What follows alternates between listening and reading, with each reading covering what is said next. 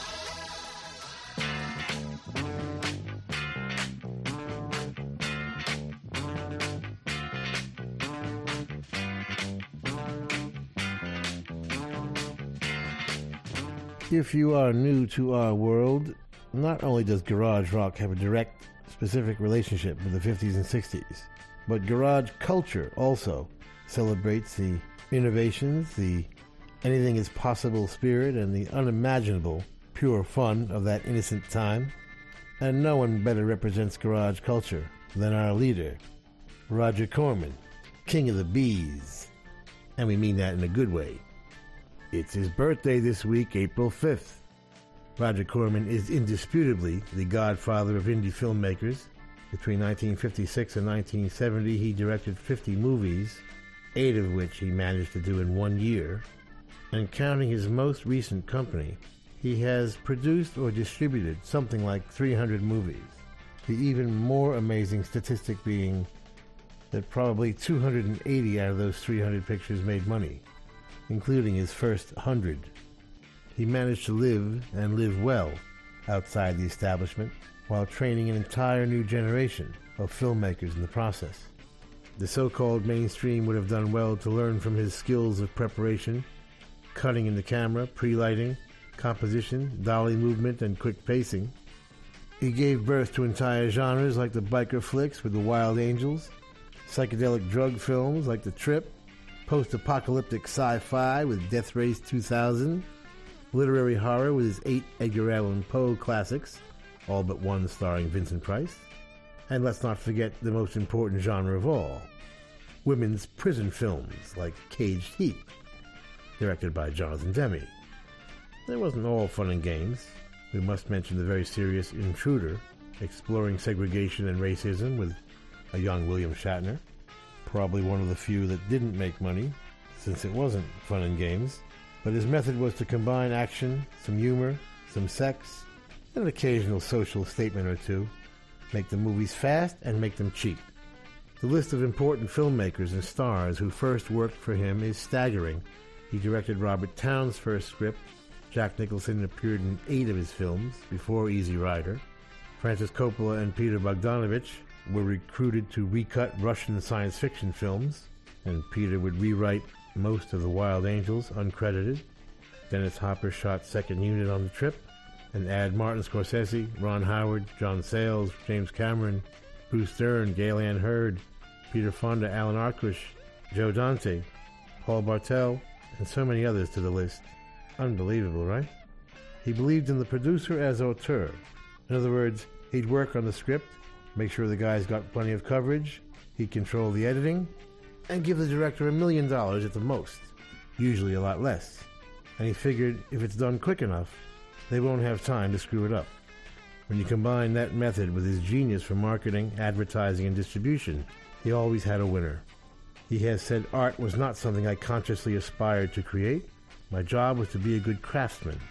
Well, maybe so, but he made a lot of great films, and only a few of those 300 were any less than entertaining. He has influenced the entire industry, but they still managed to spend $100 million per picture to be as entertaining as he was, at a hundredth of the cost. And by the way, back around 73 74, he began distributing cool films like Fellini's Amarcord, Bergman's Autumn Sonata, Beresford's Breaker Morant, Schlöndorff's Tin Drum, Werner Herzog's Fitzcarraldo, and when Ingmar Bergman was told Cries and Whispers would be shown at the drive-in, he laughed and said, No one ever thought of that one before. Yeah, well, Roger Corman did. Well, I'm a king bee, buzzing around your hive. Well, I'm a king bee, baby, buzzing around your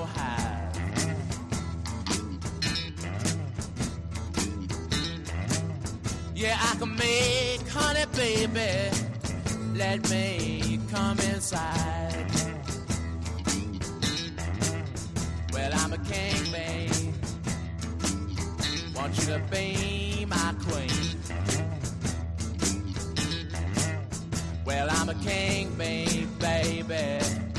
Want you to be my queen. Together we can make honey the world has never seen.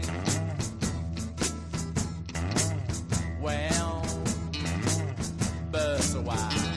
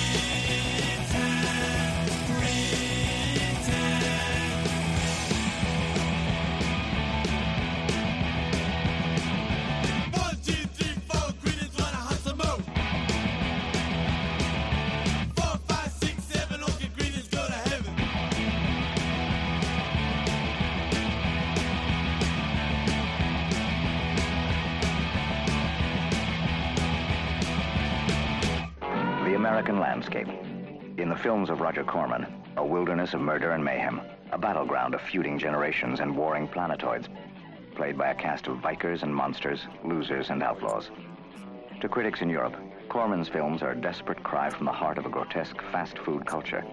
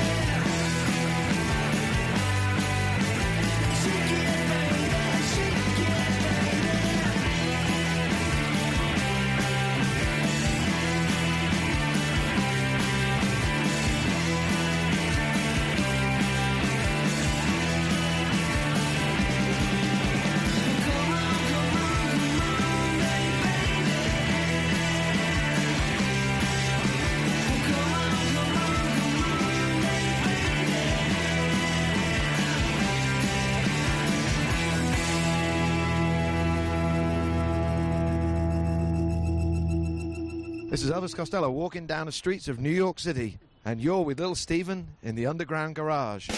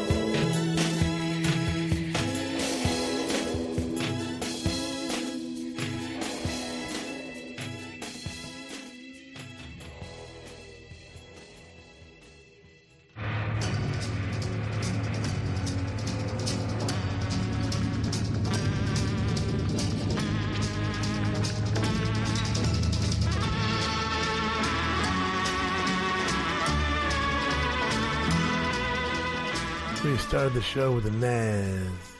Open my eyes, baby. Todd Rundgren at his finest. And for the king of the bees, I'm a king bee. From the amazing first album by the Rolling Stones, Cretin Hop just kind of felt right. By the Ramones. Who else? Cool stuff from the Chevelles, Bettie Page. Get that from wickedcoolrecords.com. And she was this year's girl of 1953 or so. 56 was it? Uh, she was hot, that's all I know. Elvis there, the other Elvis. Cool as it gets.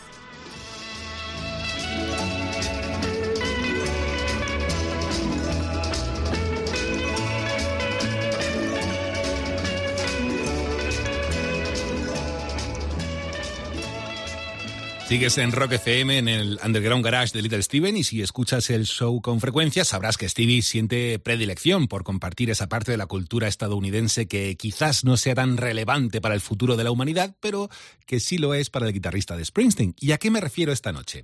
Bueno, pues al Twinkie. Si te has quedado igual, no te preocupes, es normal. Y es que el Twinkie es un bollito muy popular en Estados Unidos y tiene pues una historia bastante peculiar. Para hacerla breve, un repartidor llamado John Alexander Dewar, quien trabajaba para la compañía pastelera Continental Baking, eh, pensó que era una lástima que la maquinaria de la empresa estuviera parada fuera de la temporada de fresas. Y bueno, aquí hay que matizar que la especialidad o una de ellas de esta compañía eran unos pastelitos rellenos de fresa. Pues bien, Dewar llegó a la conclusión de elaborar fuera de temporada unos pastelitos rellenos de crema de plátano y más adelante, por falta del producto, durante la Segunda Guerra Mundial, rellenos de crema de vainilla. Esto pues fuera de la temporada de fresas y así nació el Twinkie. Pero vaya, que tampoco tengo mucha idea de esto, así que mejor que se explaye Little Steven.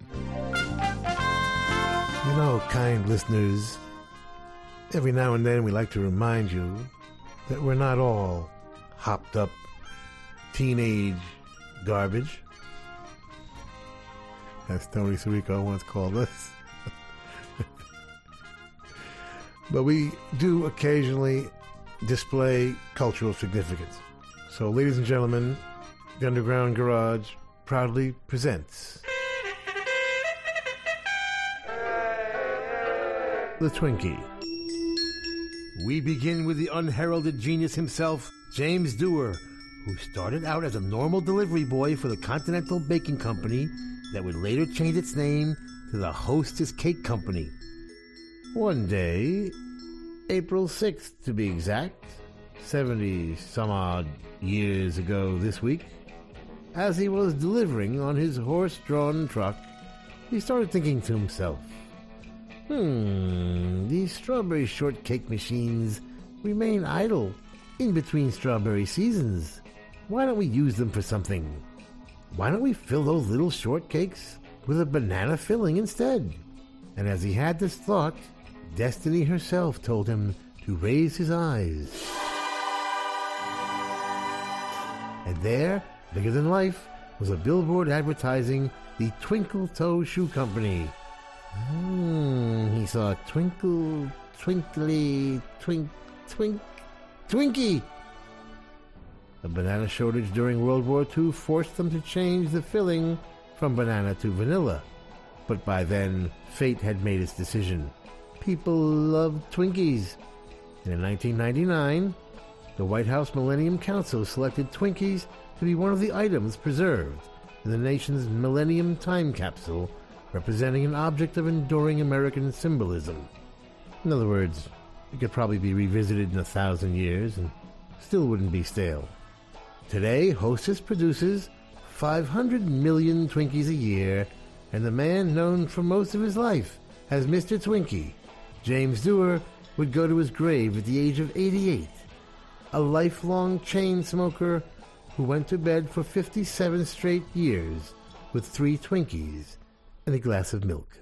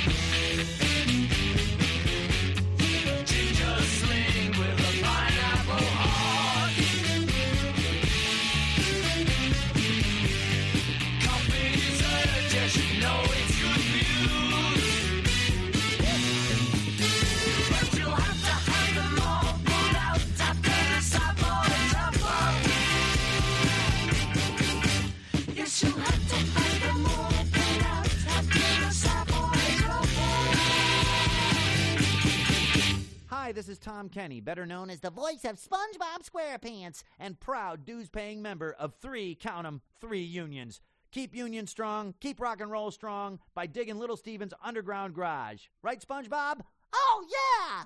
Hey, that guy's pretty good. Ah!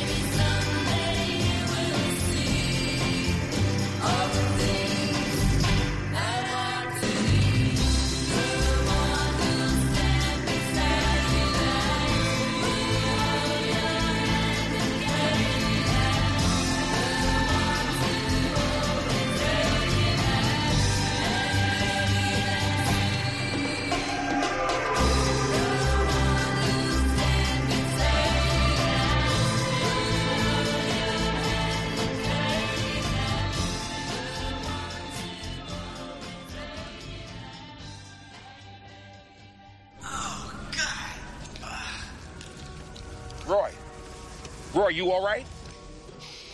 Just trying to fire down a thousand year old Twinkie. What do they put in these cigs anyway? Sugar enriched flour, partially hydrogenated vegetable oil, polysorbate 60, and yellow dye number 5. Just everything a growing boy needs.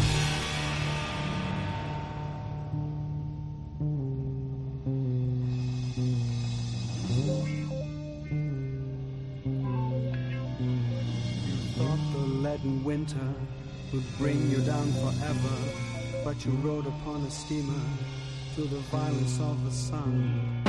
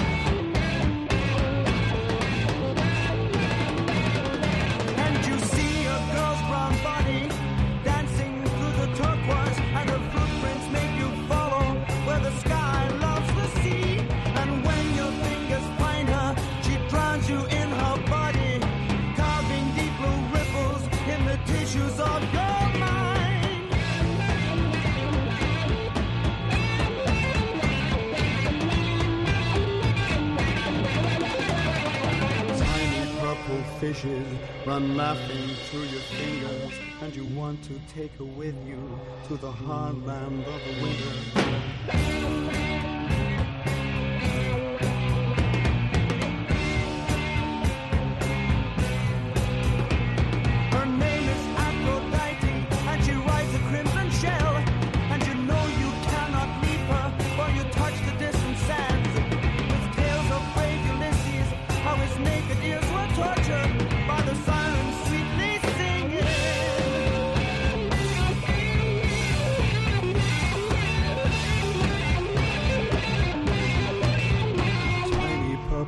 Fishes run laughing through your fingers, and you want to take her with you to the hard land of the winter.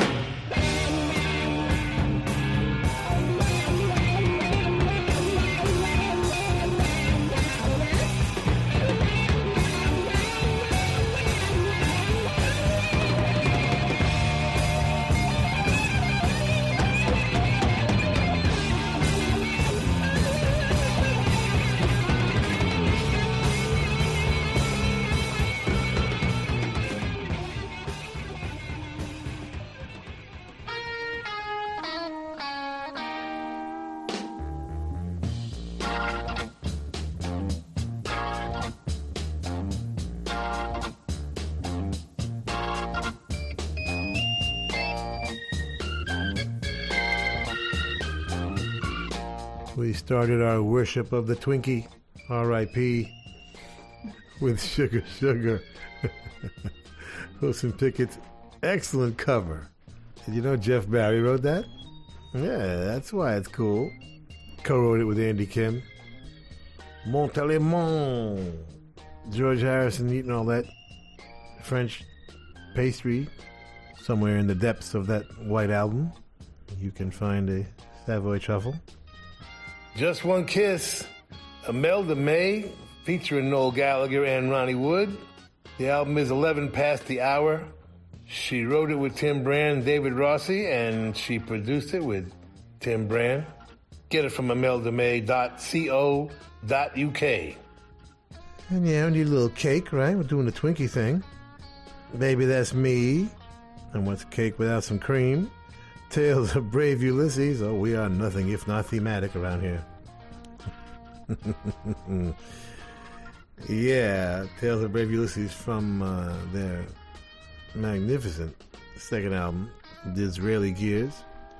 We got psychedelic stuff all over the place tonight. If you have your vinyl copy of Disraeli Gears, you should take it out and just stare at the cover during this entire show tonight. It'll put you in the right mood.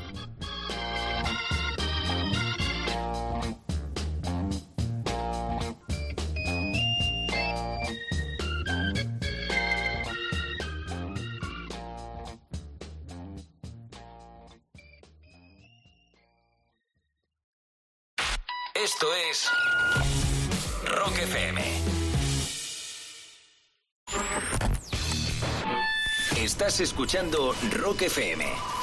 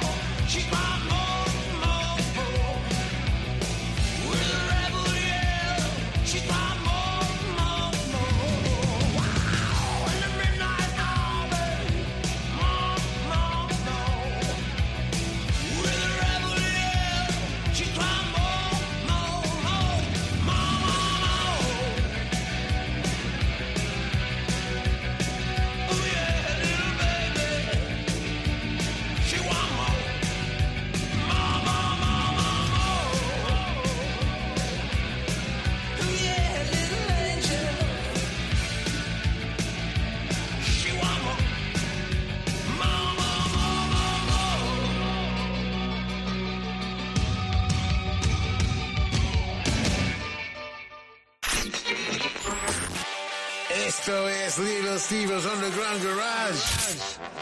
Volvemos en un segundo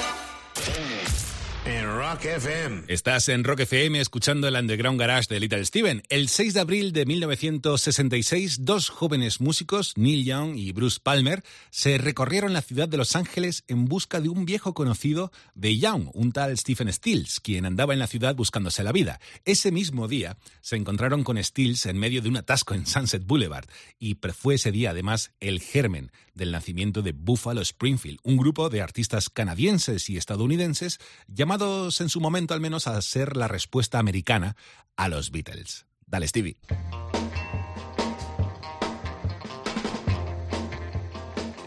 April 6, 1966, a couple of friends from the old folk circuit stopped next to each other at an opportune light on the Sunset Strip, got together, and formed a group called Buffalo Springfield. Neil Young and Bruce Palmer had left Canada after their group, the Mynah Birds, broke up on account of their lead singer going to jail. Their lead singer being Rick James. yes, that Rick James. Rest in peace. But the man was consistent. They were in LA heading to Frisco and decided to look for the infamous address 77 Sunset Strip. when they were spotted by Stephen Stills, who knew Neil Young a little bit, and Richie Furay.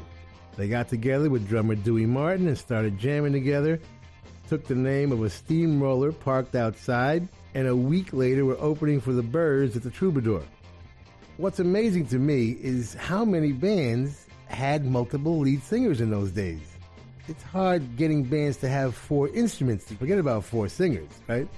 The Beach Boys had four lead singers with an occasional fifth. The Beatles, three lead singers with an occasional fourth. The Byrds had four lead singers, although Chris Hillman wouldn't sing until a bit later. Moby Grape had at least four, and Buffalo Springfield had four, and then five when Jimmy Messina replaced Bruce Palmer. Of course, the managers wouldn't let Neil Young sing on the first album because his voice was too weird. but yes, even drummer Dewey Martin sang, and we'll play one of his cool things. But that's why these classic groups were so extraordinary. They were just jam packed with talent. And of course, that's also why they didn't last too long. Only two years and three albums for Buffalo Springfield, and the third record was assembled after they broke up. But they helped create country rock along with the Byrds and Bob Dylan's basement tapes with the band and the Youngbloods. And they were the first band to look like a country rock band. Half cowboy, half Indian. And fashion counted in those days. Aside from solo careers for Neil Young and Steve Stills, the band would give birth to Crosby, Stills and Nash, Poco, Loggins and Messina, Hillman, Souther and Furay, Neil Young and Crazy Horse, and would directly influence Jackson Browne, the Eagles, the Flying Burrito Brothers, and Moby Grape. And for myself, a teenage guitar player, Steve Stills had that special magical element only a few guys had. You know, Mike Bloomfield, Eric Clapton, Jeff Beck had it, but Steve Stills had it too. His own tone. We'll play three of their lead singers, every other song. Steve Stills first, then Neil Young, then Dewey.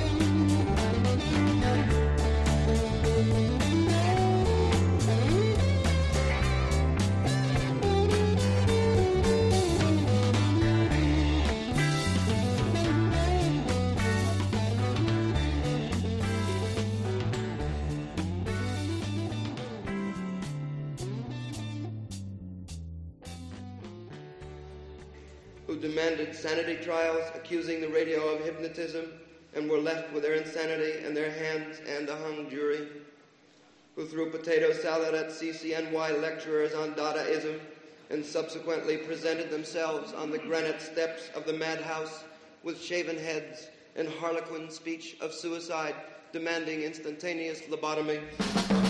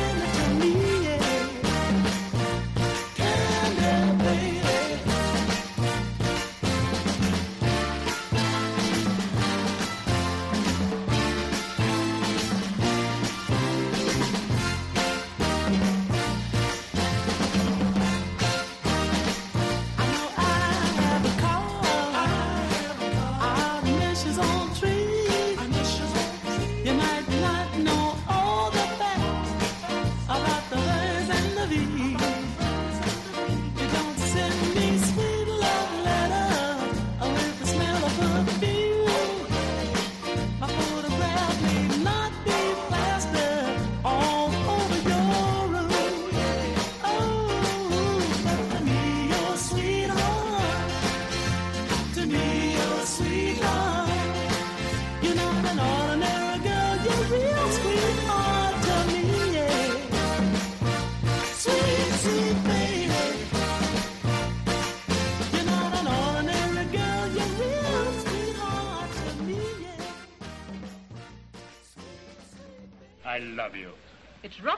believe that when I find you dining with another woman.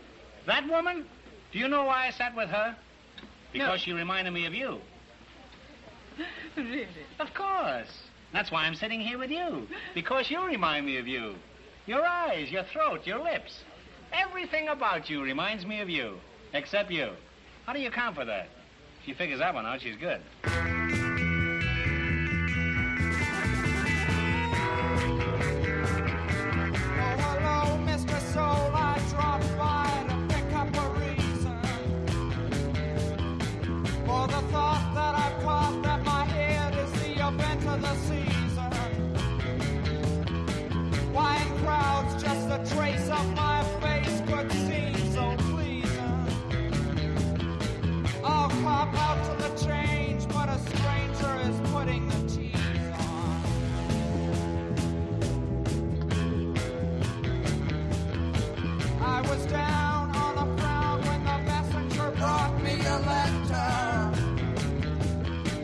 I was raised by the praise.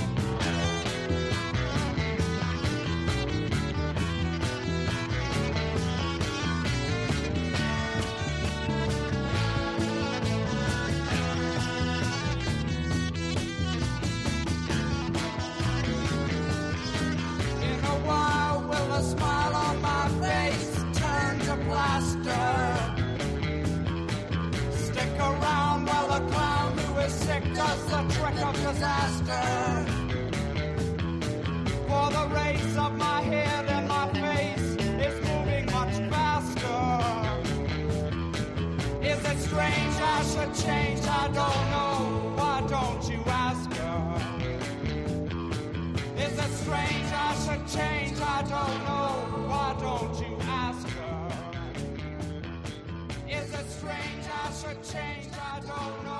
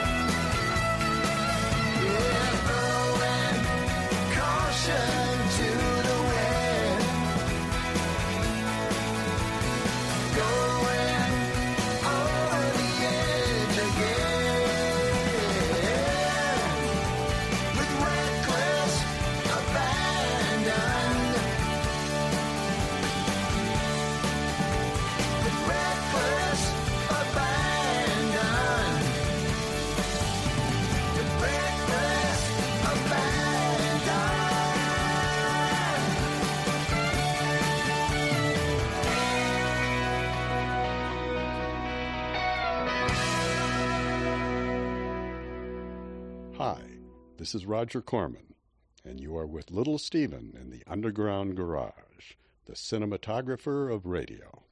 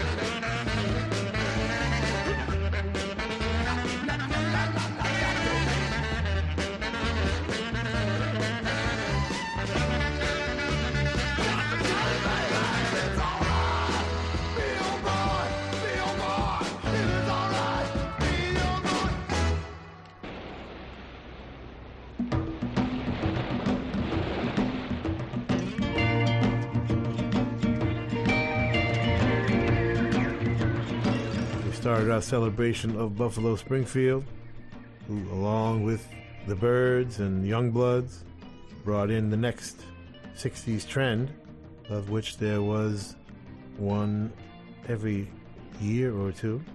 The beginning of country rock, which we would now morph into outlaw country. We included three of the five lead singers in Buffalo Springfield in the set. Questions, of course, Steve Stills. We threw in a very cool, rare Temptations track, Not an Ordinary Girl.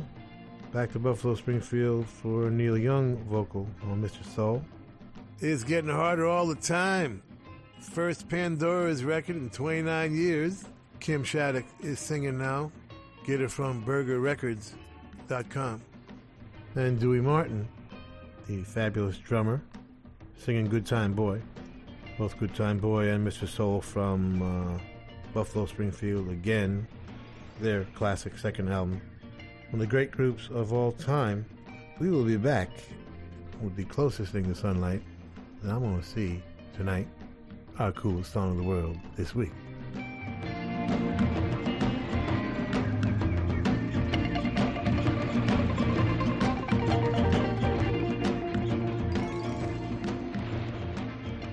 Momento de detener la maquinaria del Underground Garage para descubrir juntos la música que más le ha llamado la atención a Little Steven estos últimos días. Es una sección ya clásica del programa como es la canción más chula de la semana. Esta noche sonará un buen amigo del programa como es Jesse Malin que presenta la canción The Way We Used to Roll como la más chula de la semana. Dale Van Sant.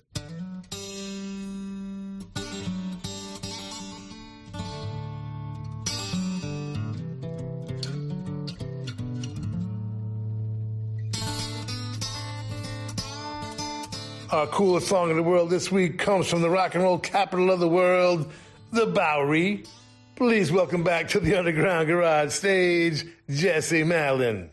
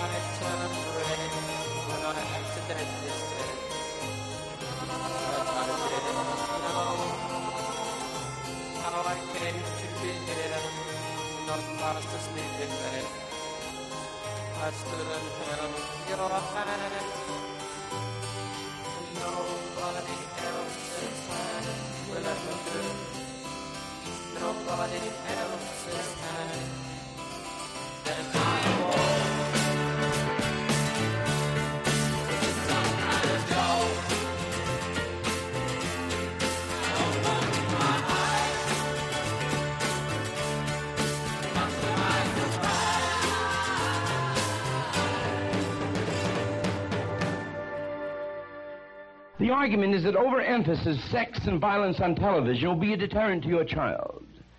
Why? Because what he sees later on he will do. He will ape the actions of the actor. If this argument has any logic to it, would you rather your kid see a stag movie over King of Kings? I would. I wouldn't mind my kid to kill Christ when he comes back. That's just in that flick, King of Kings, Christ killing.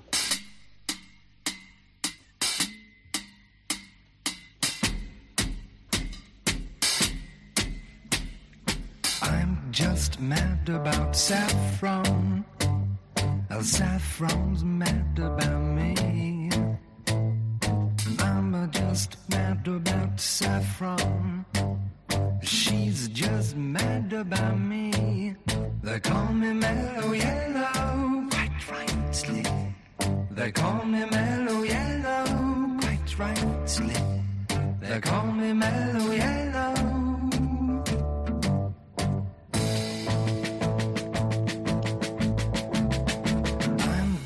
Mad about 14. Uh, 14's mad about me. I'm just mad about 14. Uh, she's just mad about me. They call me mellow yellow. They call me mellow yellow. Quite rightly. They call me mellow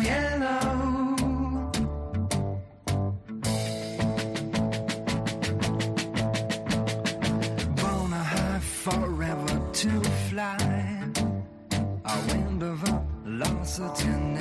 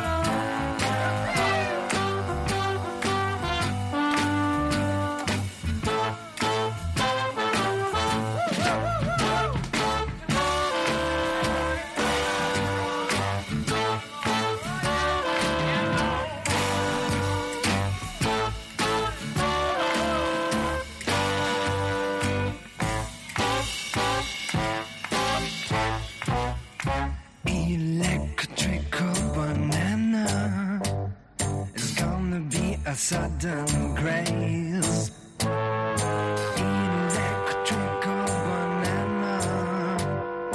Bound to be the very next phase.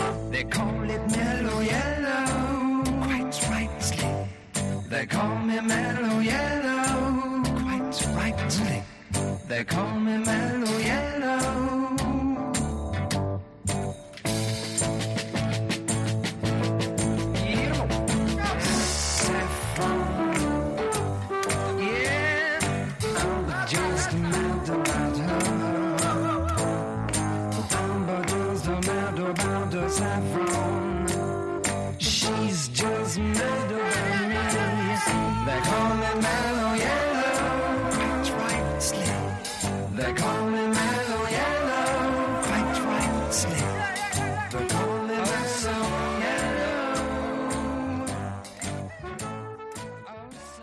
I'm Dick Taylor of The Pretty Things. I'm with little Steven in his underground garage, and I'm listening to some of the coolest rock sounds ever made.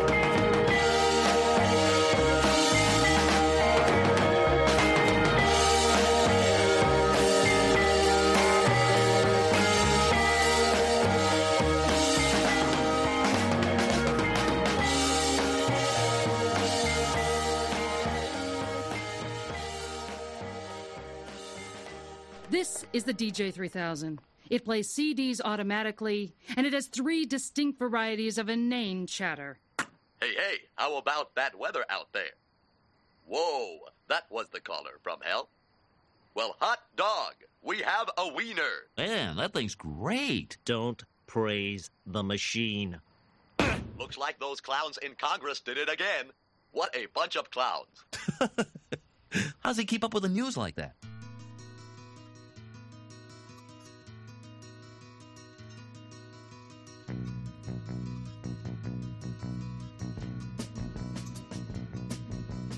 Where are you walking? I've seen you walking. Have you been there before?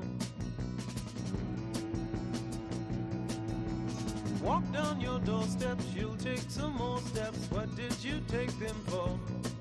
There's a private in my boat, and he wears biz instead of medals on his coat. There's a chicken in my nest, and she won't lay until I've given her my best. At her request, she asks for nothing. You get nothing in return. If you want, she brings you water. If you don't, then you will burn.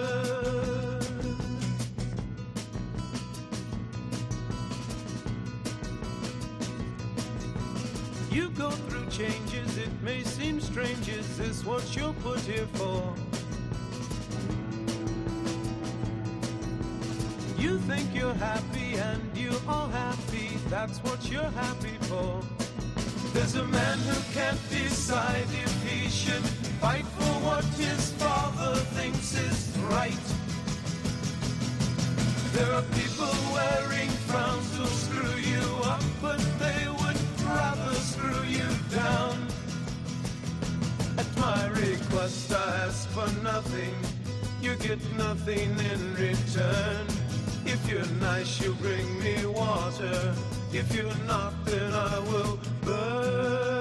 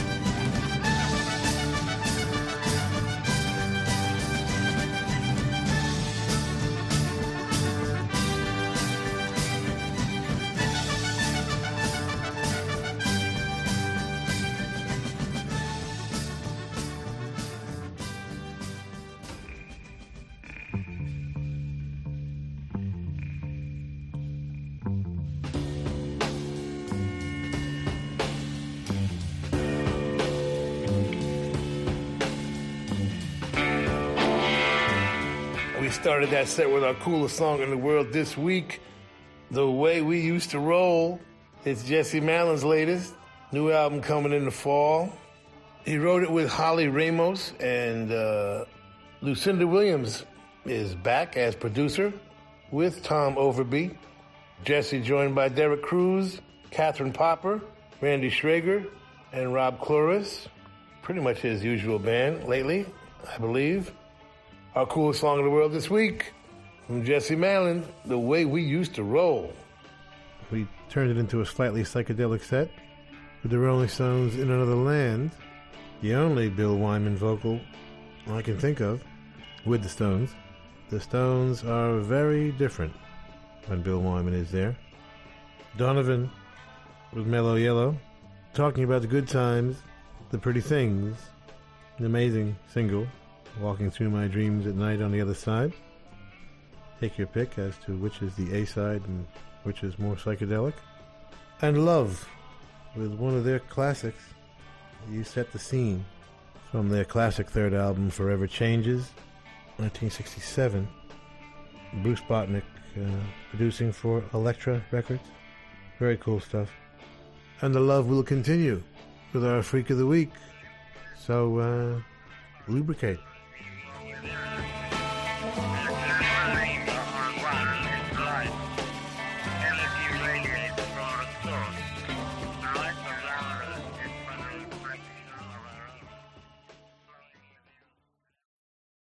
Estás escuchando Rock FM. Estás escuchando Rock FM.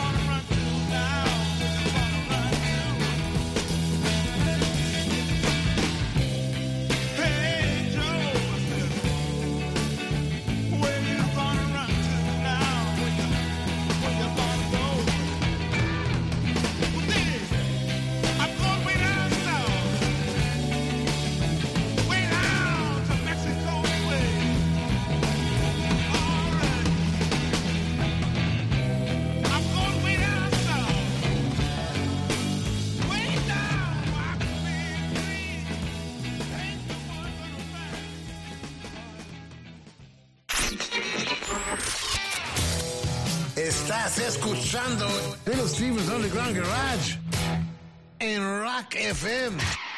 Sigues en Rock FM escuchando el Underground Garage de Little Steven y esta noche nuestro último protagonista del show será Ravi Shankar, uno de los grandes virtuosos de la historia del sitar, un instrumento musical indio del estilo de la guitarra pero con un mástil más grande y un sonido más metalizado que es muy característico del sitar. Eh, Shankar fue maestro y buen amigo del Beatle George Harrison.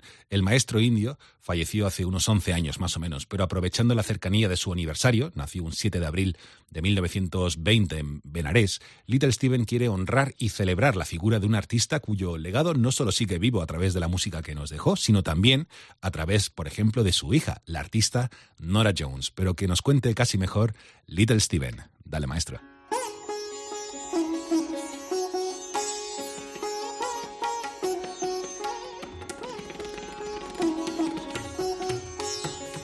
The Master.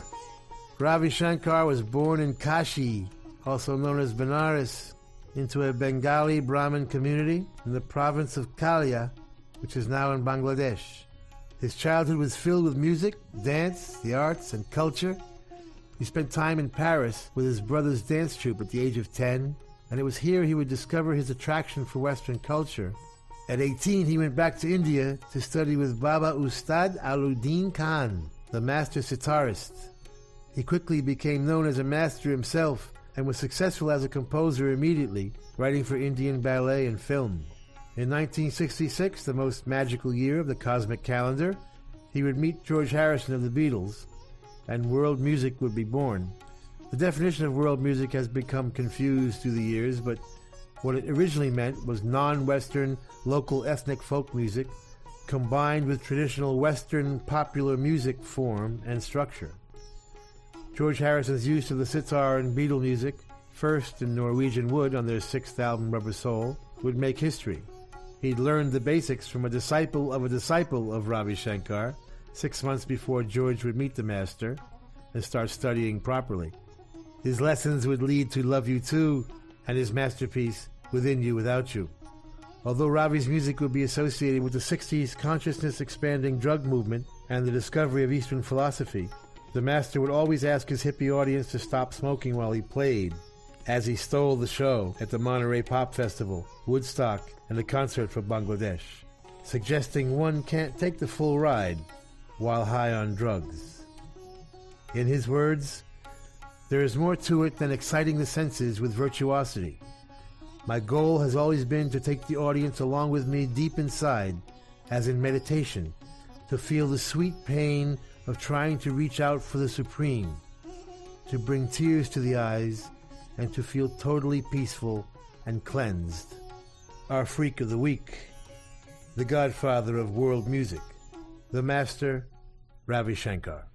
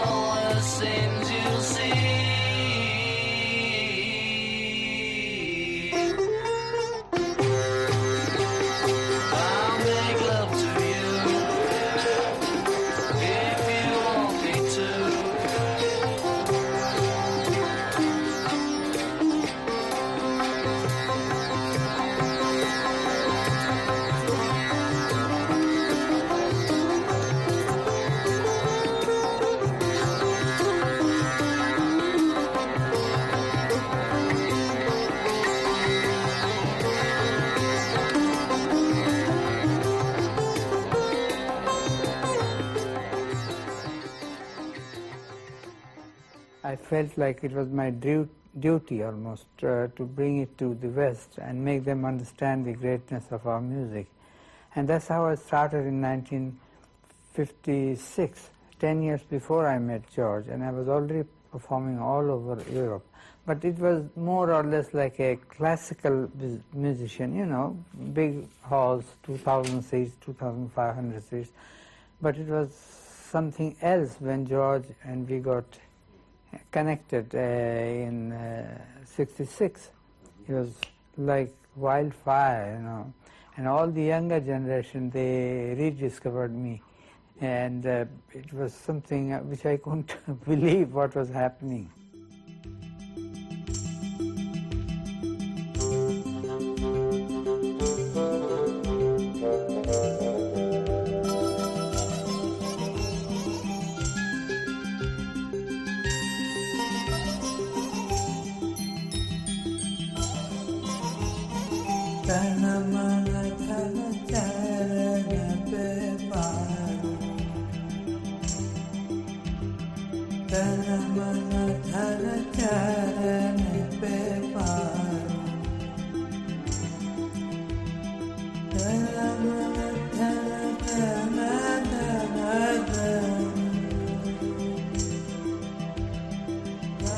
la la la la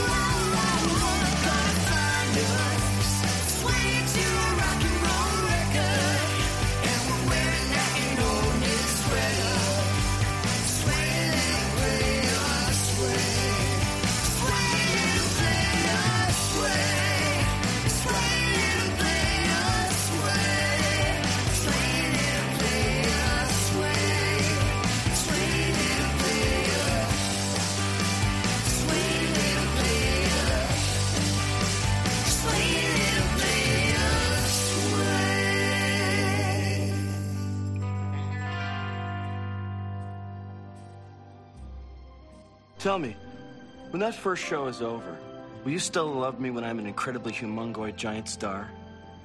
Yeah, Will you still love me when I'm in my hanging out with Ravi Shankar phase? yeah. Will you still love me when I'm in my carbohydrate, sequin jumpsuit, young girls in white cotton panties, waking up in a pool of your own vomit, bloated, purple, dead on a toilet phase? Yeah. Okay, party, bonus.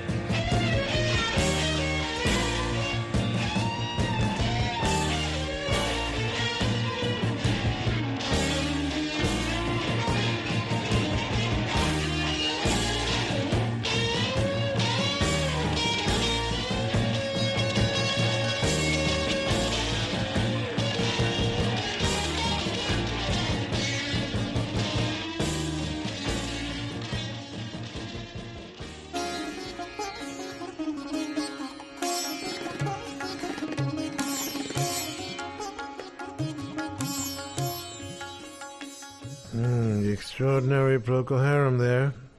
The Devil Came from Kansas. A cautionary tale. Had nothing to do with our beloved freak, of course. The great Ravi Shankar inspired Love You Too and everything George Harrison did of an Indian nature or Bengali. The only Ravi Shankar vocal I know of, the amazing Tana Mana. Sway Little Player is the Shang Hi Los, written by Jan D'Angora and Dan Kopko, produced by Ed Velasquez. Get it from rumbarrecords.com. And we close with Procol Harum from Salty Dog, their third rather amazing album in a row. Great Ken Scott engineering, and uh, as usual, Gary Brooker and Keith Reid writing that. Incredible classic. One of the most extraordinary bands in history. Hopefully, we'll be in the Rock and Roll Hall of Fame sooner than later. So there you go. We started with cultural significance, and we ended with it. Now I have to face stupid reality again. We want to thank the Hard Rock cafes, hotels, casinos, and the Seminole coolest Indian tribe ever for being our sponsor from day one. And I want to thank all of the Hard Rock employees around the world as we stop in and do our DJ thing when we're on the road. Nicest people in the world, in addition to the best food. And someday will be a rock and roll circuit. I'm never going to give up on that. We want to thank Premiere Networks, our new syndicator, Julie Talbot, Rick Bucchietti, Tanya Juhaz, and Corey Neal. Forgive the pronunciation. I'll get it right eventually. And if you're in need of any guitars or amps or tambourines, go see Andy Babiuk. I want to thank our, is Intrepid the word? Or is that an aircraft carrier? Dennis Mortensen, who puts the show together every week in spite of the odds. Go to undergroundgarage.com if you've missed any of our last 750 shows. and uh, Facebook and Twitter and at Stevie Van Zandt. You can talk to me personally. And thank you, Alan Freed. We'll see you all next week. And that's the name of that tune. Ciao, baby. Nice ride. Go back to Jersey, you moron!